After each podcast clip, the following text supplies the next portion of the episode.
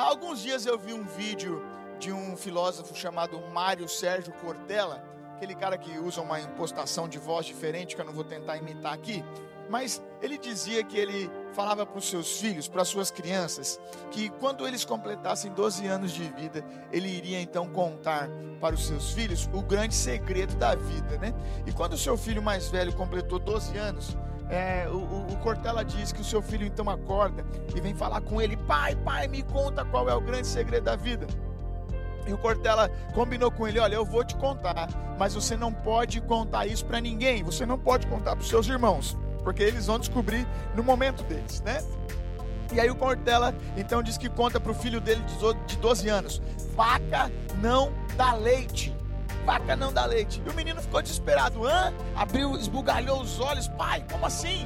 Claro que vaca dá leite. E o Cortella então diz: Não, filho, vaca não dá leite. Se você quiser o leite da vaca, você precisa acordar 4 horas da manhã ou 5 horas da manhã. Você precisa ir, é é, é, é, é, ir ao encontro da vaca. Você precisa amarrar as pernas da vaca. Você precisa amarrar é, a, a, o rabo da vaca, porque senão ela vai te sujar inteiro de bosta, né? Você precisa saber como ordenhar a vaca. Você precisa sentar no lugar direito. Você precisa, então, é, fazer todo um movimento para que você possa extrair o leite da vaca. Por quê? Porque sozinha a vaca não dá leite. Alguém precisa ir lá tirar o leite dela, né? E por que, que eu estou contando essa história para você? Porque hoje nós vamos falar sobre o Espírito Santo, sobre o Pentecoste, sobre o grande derramar de Deus. Mas eu quero que você entenda que a vaca não dá leite. Eu preciso me levantar, eu preciso fazer algo, eu preciso corresponder. Então, durante essa ministração,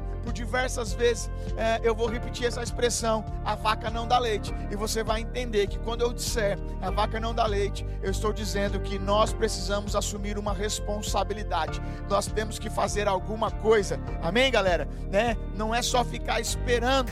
Nós precisamos nos levantar e assumir o nosso papel. A ausência de esforço, meu irmão, ela gera frustração. É, é, é, é, as coisas não acontecem no modo automático.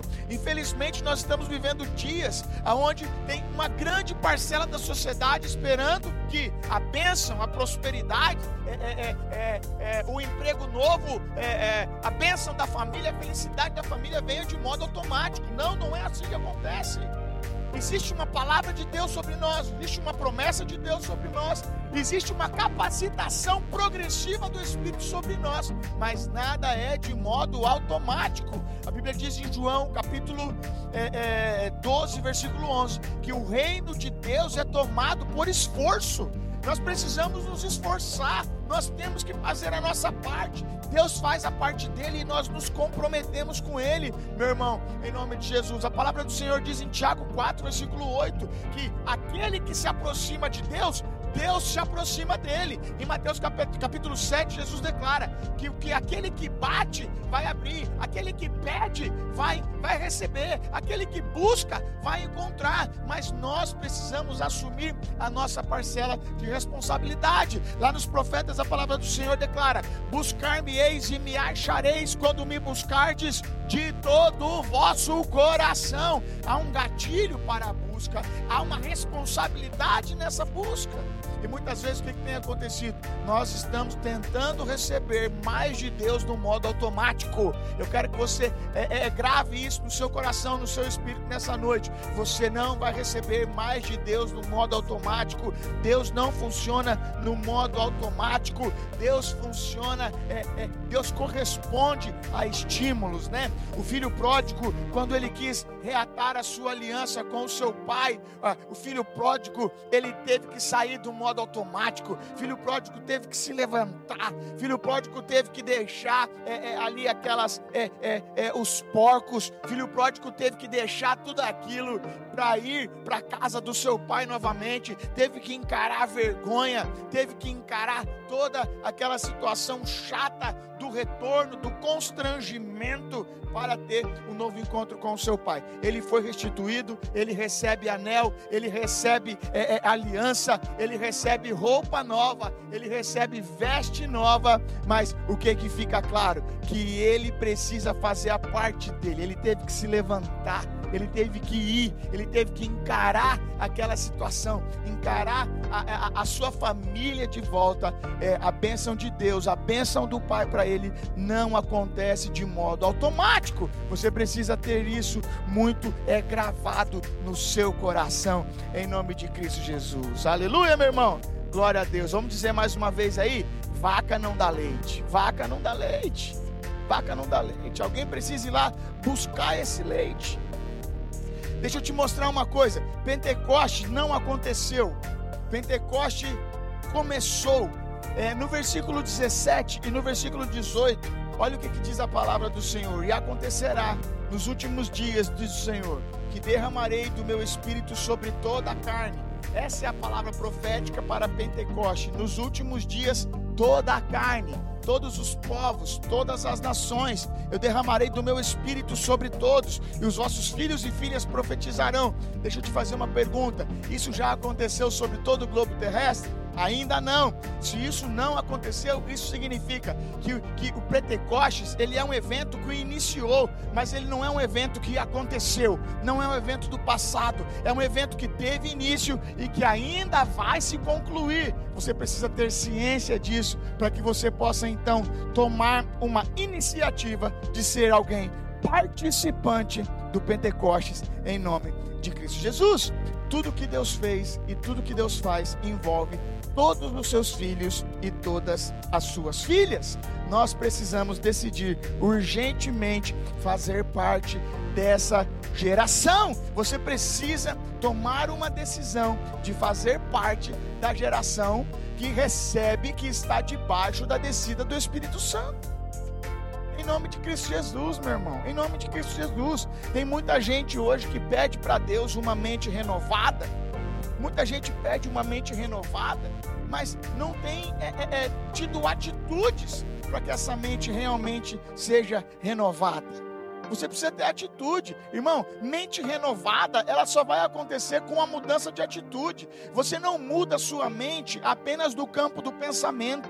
Se você deseja mudar a sua mente, se você deseja ativar mais da sua fé, se você deseja ativar mais do pensamento de Deus em você, você tem que ter uma rotina, você tem que ter atividades que te levem para esse estilo de vida, irmão que acontece hoje muitas vezes é que nós estamos vivendo um cristianismo é, muitas vezes apenas no campo da, da, da, das ideias, apenas no campo da informação, apenas no campo da palavra, e poucas vezes no campo da prática, no campo da atitude, em nome de Cristo Jesus. Nós precisamos, irmãos, se nós queremos ter uma mente renovada, nós precisamos ter uma, uma, uma rotina uma rotina de acordo com a palavra de Deus, uma rotina de devocional, uma rotina de leitura bíblica, uma rotina de perdão. Sabe, irmão? Uma rotina de amor, né? Amanhã nós vamos começar aí a nossa série, né? É, é a batalha do amor, né? Uma rotina de amor. Nós estamos no ano do primeiro amor. Estamos no ano do primeiro amor em nome de Cristo Jesus. Então, se nós queremos que esse amor, né? Nós cantamos aqui: eu não vou deixar essa chama se apagar, eu não vou deixar o meu amor morrer. Irmão, não pode ser apenas no campo do entendimento, da canção e da emoção e do frisson que esse momento é, é, é, é exala e nos leva. Precisa ter uma atitude amanhã. Amanhã eu preciso de uma atitude. Amanhã eu preciso de uma atitude que deixe claro isso, que deixe claro que eu não vou deixar o meu amor morrer.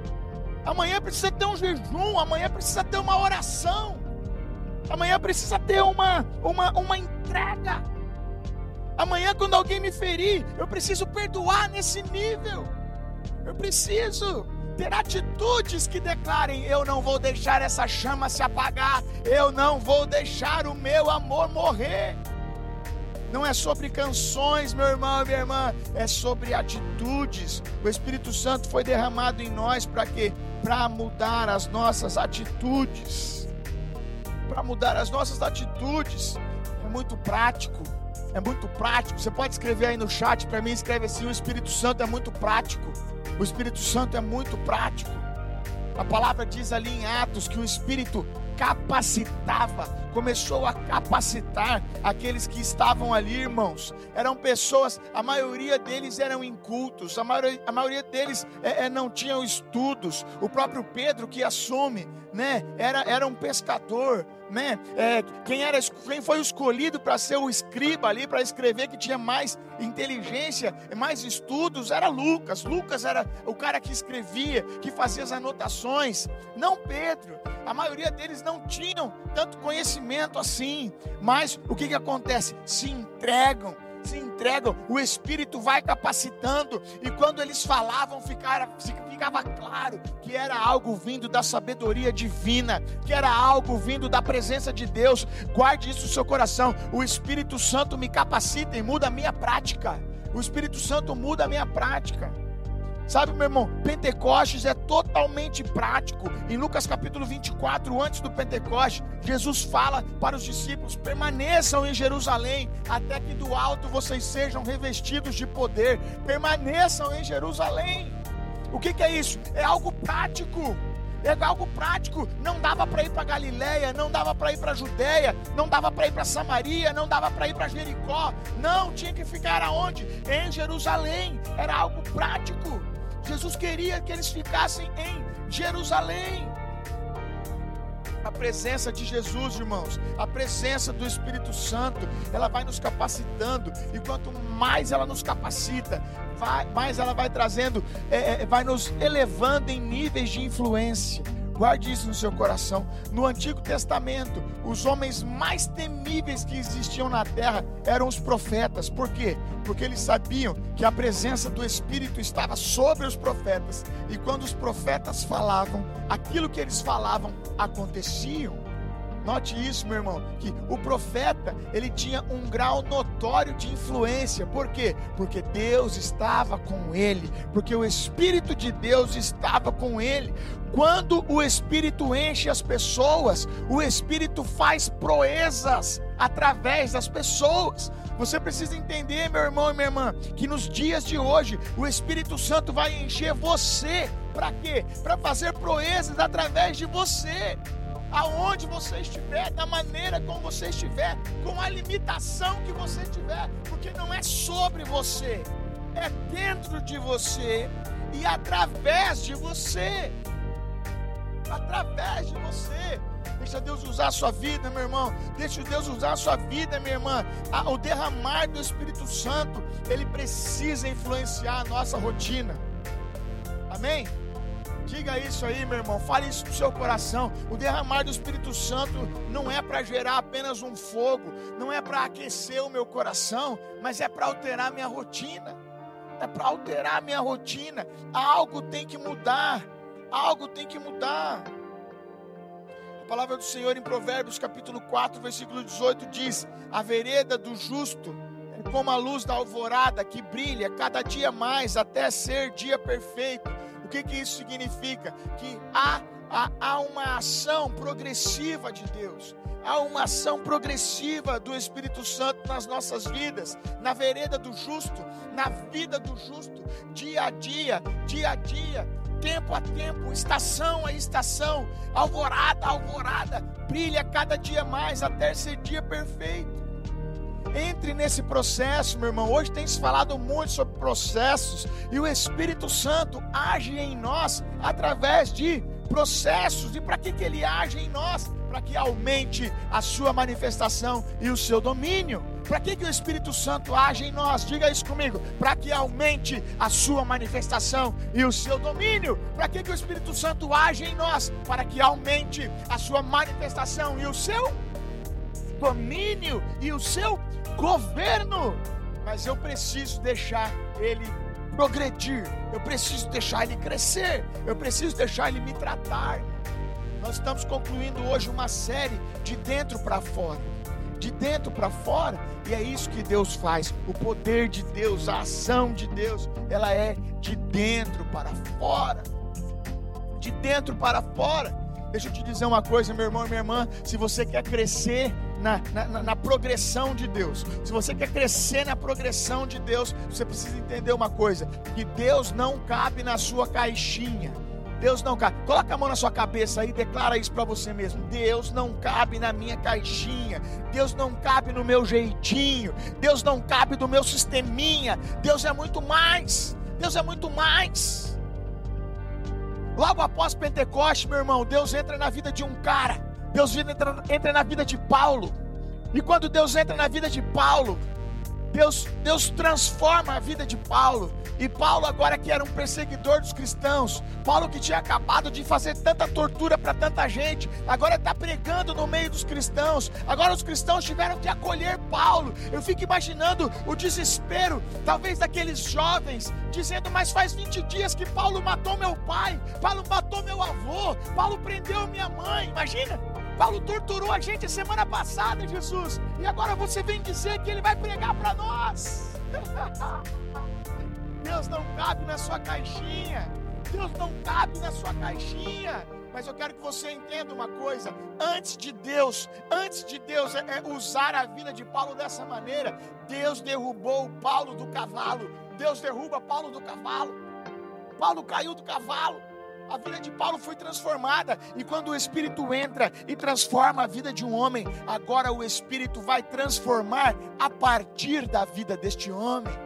Você foi transformado pelo Senhor, você já foi transformada pelo Senhor, agora você precisa permitir com que o Espírito transforme a partir de você. Esse é o processo do Espírito Santo, esse é o processo do Pentecoste. É um Deus que faz em mim e é um Deus que agora faz a partir de mim. Da mesma maneira, Deus, é, é, Deus age na vida de Gideão. Né? Quando Deus chega até Gideão, Gideão estava se sentindo fraco, Gideão estava se sentindo sozinho, com medo, fugindo, se escondendo. E a Bíblia diz que Gideão tinha 32 mil soldados. E Deus pega e fala assim: Gideão, passa a peneira nessa galera aí. E muitos, desse, de, de, muitos aí são falsos soldados. Gideão fica apenas com 300 soldados. Mas a Bíblia diz em Juízes capítulo 6, versículo 4, que o Senhor, que o Espírito do Senhor revestiu a Gideão. E o Espírito do Senhor revestiu a Gideão, aquele homem que era fraco, sozinho, abandonado, sem família, aquele homem que estava num país, é, é, é, que estava passando por um desastre, que tinha sido saqueado, atacado. Agora esse homem é revestido pelo poder de Deus, revestido pelo Espírito de Deus. Sabe, meu irmão e minha irmã, você não precisa de ferramenta, você não precisa de equipe, você não precisa de soldados, você não precisa de 32 mil soldados. O que eu e você precisamos é ser revestido pelo poder de Deus. Revestido pelo poder de Deus. Revestido pelo poder de Deus. Deixa eu dar uma palavra para você aqui que está ávido por network. Porque tem gente que está achando que as portas só vão se abrir, unicamente vão se abrir através de um network. Eu sei a importância dos networks, mas eu quero te dizer que se o Espírito Santo revestir você, o Espírito Santo é o melhor e maior network que pode existir, que já existiu na face da terra. Em nome de Jesus. Eu sei a importância de você ter contatos, de você ter amizades, de você conhecer pessoas. Eu não abro mão disso. Mas eu quero te dizer se você for amigo da pessoa, do Espírito Santo, ele vai colocar você na hora certa, no lugar certo, com as pessoas certas, para que você fale a palavra certa. Porque não adianta nada você estar tá num lugar certo, na hora certa, e você falar a palavra errada. É verdade ou não é? Não adianta nada você conhecer as pessoas certas, mas quando for a sua vez de falar, você falar a coisa errada. Você vai perder a sua oportunidade. Seja amigo do Espírito Santo. Seja amigo do Espírito Santo em nome de Jesus. A presença de Deus foi capacitadora para Gideão. Lembra que o Espírito Santo capacitou no Pentecostes? Sim, o Espírito Santo capacita Gideão. O Espírito Santo traz força para Gideão.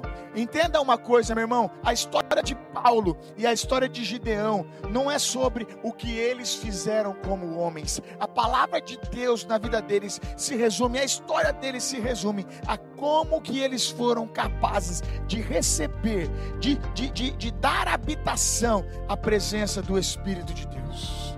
Note isso, a presença do Espírito de Deus. Eles, eles receberam, eles receberam. Como que eles hospedaram o Espírito Santo? Sabe, irmãos, nós precisamos mais crescer nisso, em como hospedar o Espírito Santo. Deus sempre vai à nossa frente. Jesus conhece tudo previamente. Quando Jesus fala sobre o Pentecoste, Jesus já sabia que ia ser derramado. Jesus já sabia o que ia acontecer. Quando Jesus fala em Lucas 24, fiquem em Jerusalém até que do alto sejam revestidos de poder. Jesus não está blefando. Jesus não está contando com a sorte, meu irmão. Jesus já estava lá no futuro. Jesus já tinha visto aquela cena. Porque o nosso Deus é o Deus do ontem, do hoje e do eternamente. É o Deus que trabalha desde a eternidade por aqueles que nele esperam, por aqueles que nele confiam. Ele é o Deus do futuro. Sabe, meu irmão, hoje de manhã eu fiz uma brincadeira com o pessoal, mas para tentar fazer uma relação com a palavra profética, eu estava dizendo que a palavra profética de Deus, na verdade, ela é como um GPS para nós. Porque quando Deus vai liberar uma palavra profética, ele, ele faz o seguinte: ele está lá no futuro, e aí ele vem aqui atrás para falar de algo que ele já viu que vai acontecer lá na frente.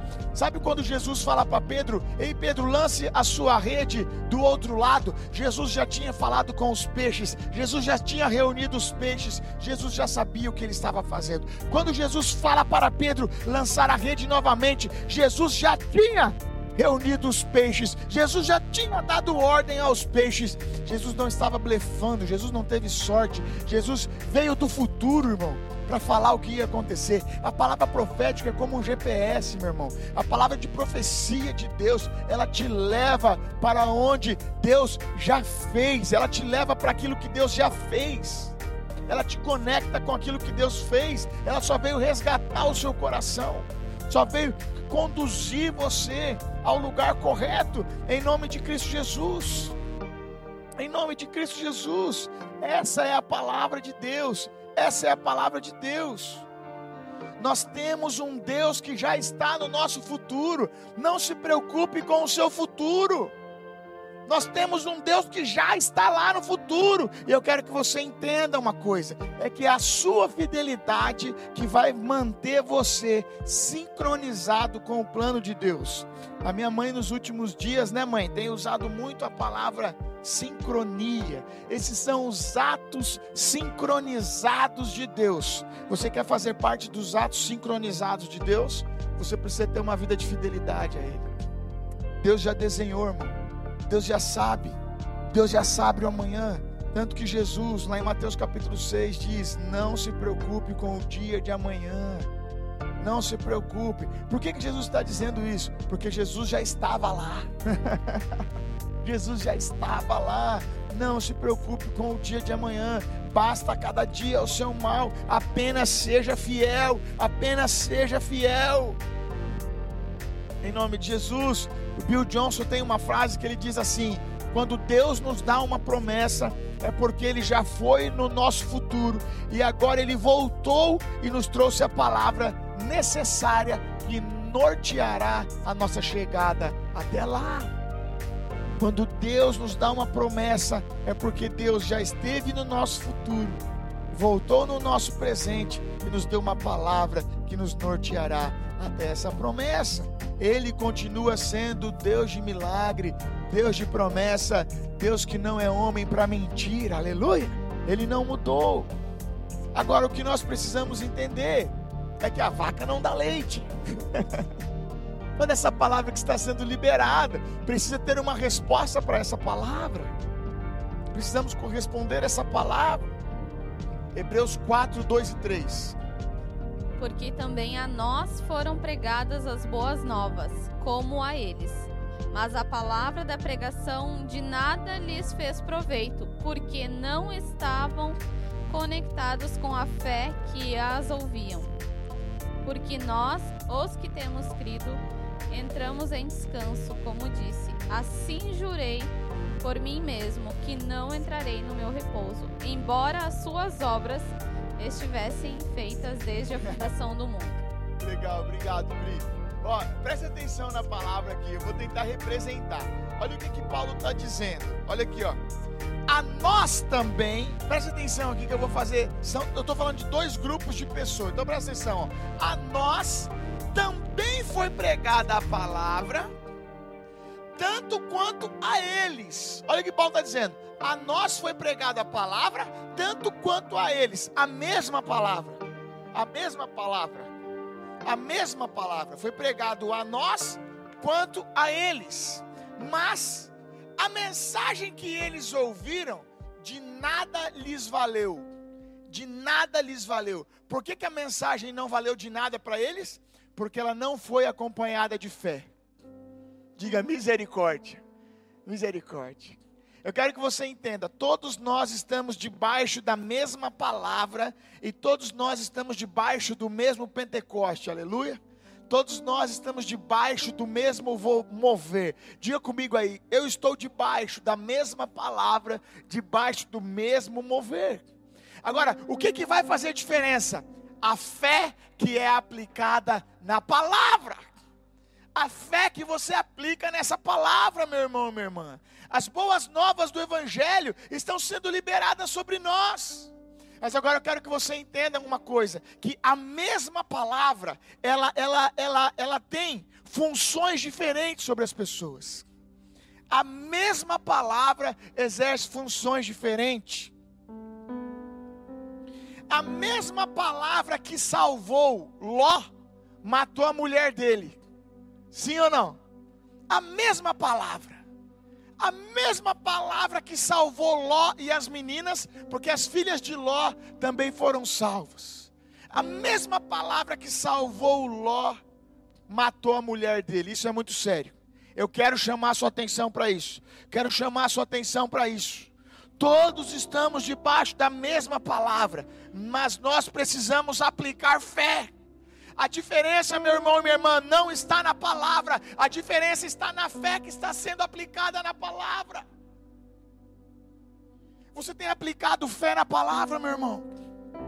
Você tem aplicado fé na palavra? A mesma palavra que estava sobre Ló, sobre suas filhas, sobre sua esposa. Ló e as meninas ficaram vivas, a mulher morreu. Uma mesma palavra havia sido liberada sobre as dez virgens. As dez virgens elas tinham sido todas selecionadas, todas receberam um cântaro, todos receberam óleo, todas receberam vestes de núpcias, todas eram puras, todas eram virgens. As dez haviam sido selecionadas, porém, cinco delas blefaram, cinco delas foram negligentes, cinco delas não estavam nem aí. Enquanto isso, as outras cinco foram tomadas por um espírito de zelo e de temor. Eu quero que você entenda isso, meu irmão, minha irmã. Todas estavam diante, debaixo da mesma palavra, mas não aplicaram a mesma fé. Nós estamos debaixo da mesma palavra. Eu estou debaixo da mesma palavra que você. Lucas capítulo 5, versículo 4. É a pesca maravilhosa. Jesus se aproxima daquele barco, naquele sol, naquela manhã, e Jesus diz no plural: lancem as vossas redes. Eu faço um cálculo que ali, ali tinha dois barcos. Se a gente entender que cada barco aproximadamente tinha 10 homens, nós estamos falando de 20 homens ali. 20 homens estavam debaixo daquela palavra. 20 homens estavam debaixo daquela palavra. Mas meu irmão, note que a resposta desse texto, ela é no singular. Pedro, somente Pedro declara: "Sob a tua palavra lançarei a minha rede". Guarde isso no seu coração. Era a mesma palavra para 20 homens, mas 19 deles não acataram a palavra, 19 não receberam. E aí o que aconteceu com esses 19? Tiveram que ajudar Pedro puxar as redes. A rede podia ser deles, a prosperidade podia ser deles, mas eles não acreditaram. Eles estavam debaixo da mesma palavra, mas não aplicaram a mesma fé. Deixa Deus falar algo no seu coração, meu irmão. Deixa Deus tocar algo no seu coração. Os príncipes do Senhor, os guerreiros do Senhor, os líderes de Israel, quando foram entrar em Canaã, tinham a mesma palavra, eram doze guerreiros. Porém, somente Josué e Caleb guardaram a palavra no coração. Dez daqueles doze desacreditaram dez daqueles doze foram negligentes. E é interessante, meu irmão, que quando Josué e Caleb diz: "Eia, pare, nós temos uma palavra", nenhum deles disse é mentira, não é verdade, não tem palavra coisa nenhuma. Eles sabiam que havia uma palavra. A, a, questão é que eles não aplicavam o coração à palavra que havia sido liberada. Apenas Josué e Caleb estavam aplicando o seu coração. Apenas Josué e Caleb aplicavam o seu coração. A terra era prometida, a palavra era prometida, mas a vaca não dá leite. a vaca não dá leite. A palavra tem que entrar dentro do seu coração. E para encerrar aqui, eu quero falar da a parábola dos talentos. Haviam três homens. Um recebe cinco talentos, o outro recebe dois talentos e o outro recebe um. Todos eles estavam debaixo da mesma bênção e da mesma palavra. Negociem, multipliquem. Agora é com vocês, porque o seu Senhor vai sair para uma longa viagem. O que, que acontece, meu irmão? Aquele que tinha cinco talentos multiplicou. Quando o Senhor volta, ele entrega dez. Aquele que tinha dois talentos multiplicou. Quando o Senhor volta, ele entrega quatro. Mas aquele que tinha um talento enterrou. E quando o Senhor volta, o Senhor fala: servo mau, servo negligente. E o Senhor tira daquele que tinha um e dá para aquele que tem dez. O mesmo Deus que dá é o Deus que tira. Deus não tem problema nenhum em tirar, meu irmão. Assim como Deus também não tem problema nenhum em dar. E não, Deus também não tem problema nenhum em dar mais. Aquele cara já tinha dez e Deus ainda deu mais um para ele. Vai ficar com onze. Deus não tem problema com a abundância. Deus é o Deus da vida de abundância. Deus é o Deus que dá, que dá mais, que dá mais. Mas Ele dá mais para aqueles que são fiéis. É a sua fidelidade que vai manter a sincronia com os planos de Deus. Deus dá mais para aqueles que são fiéis. Guarde isso no seu coração, meu irmão. Atos, a expressão todos, todos estavam reunidos todos os filhos e filhas, todos os servos e servas, todos os velhos, todos os jovens, todos podem participar, mas nem todos querem participar. Todos podem participar, mas nem todos querem participar. Nós estamos debaixo de uma palavra, nós estamos debaixo de uma unção, nós estamos debaixo de Pentecoste. Nós estamos debaixo de uma palavra, nós estamos debaixo de uma unção, nós estamos debaixo de Pentecoste. Eu quero encerrar e aqui eu quero concluir essa série também de dentro para fora. Note uma coisa, meu irmão: Pentecoste acontece de dentro para fora. Toda ação do Espírito Santo, ela vai ser interna antes de ser externa.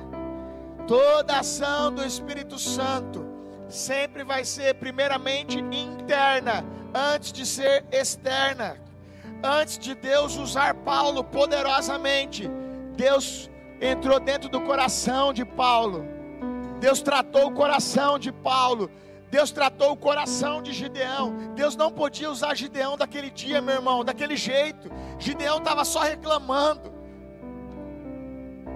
Gideão se achava um menor. Gideão estava no mimimi. Deus não podia usar Gideão daquele jeito. Então Deus trabalha no coração de Gideão. Da mesma forma, quando Pedro lançou as redes, Eu tenho certeza que Deus trabalhou no coração de Pedro, porque todos os seus amigos estavam dizendo: nada a ver, não faz sentido, o mar não está para peixe, mas algo acontece dentro do coração de Pedro, e Pedro diz: Ei, sobre a tua palavra lançarei minha rede. Eu sei que o mar não está para peixe. Eu, eu tentei pescar a noite inteira, mas algo aqui dentro de mim me diz que eu devo lançar as redes de novo. Aquelas cinco virgens prudentes, eu tenho certeza que o temor do Senhor estava dentro delas. Algo dizia para elas: não vendam o seu óleo. Algo dizia para elas: não reparta o óleo agora. Agora não é hora de repartir o óleo. Algo dentro delas dizia: o noivo está voltando, o noivo está voltando, o noivo está voltando, o noivo está voltando. Algo dentro, é de dentro para fora. Quando Josué e Caleb chegam diante de Canaã, quando Josué e Caleb veem os gigantes, meu irmão, eles estavam vendo a mesma cena que todo mundo. Os homens eram gigantes, nem, ninguém nega que haviam gigantes. Todavia, Josué e Caleb estavam tomados pelo Espírito do Senhor, tomados pelo Espírito de Deus, e eles gritam: Eia, subamos, conquistemos a terra, porque o Senhor prometeu e o Senhor nos dará. Algo tem que acontecer dentro de você, dentro de nós, dentro de nós, dentro de nós, dentro de nós, dentro de nós, dentro de nós.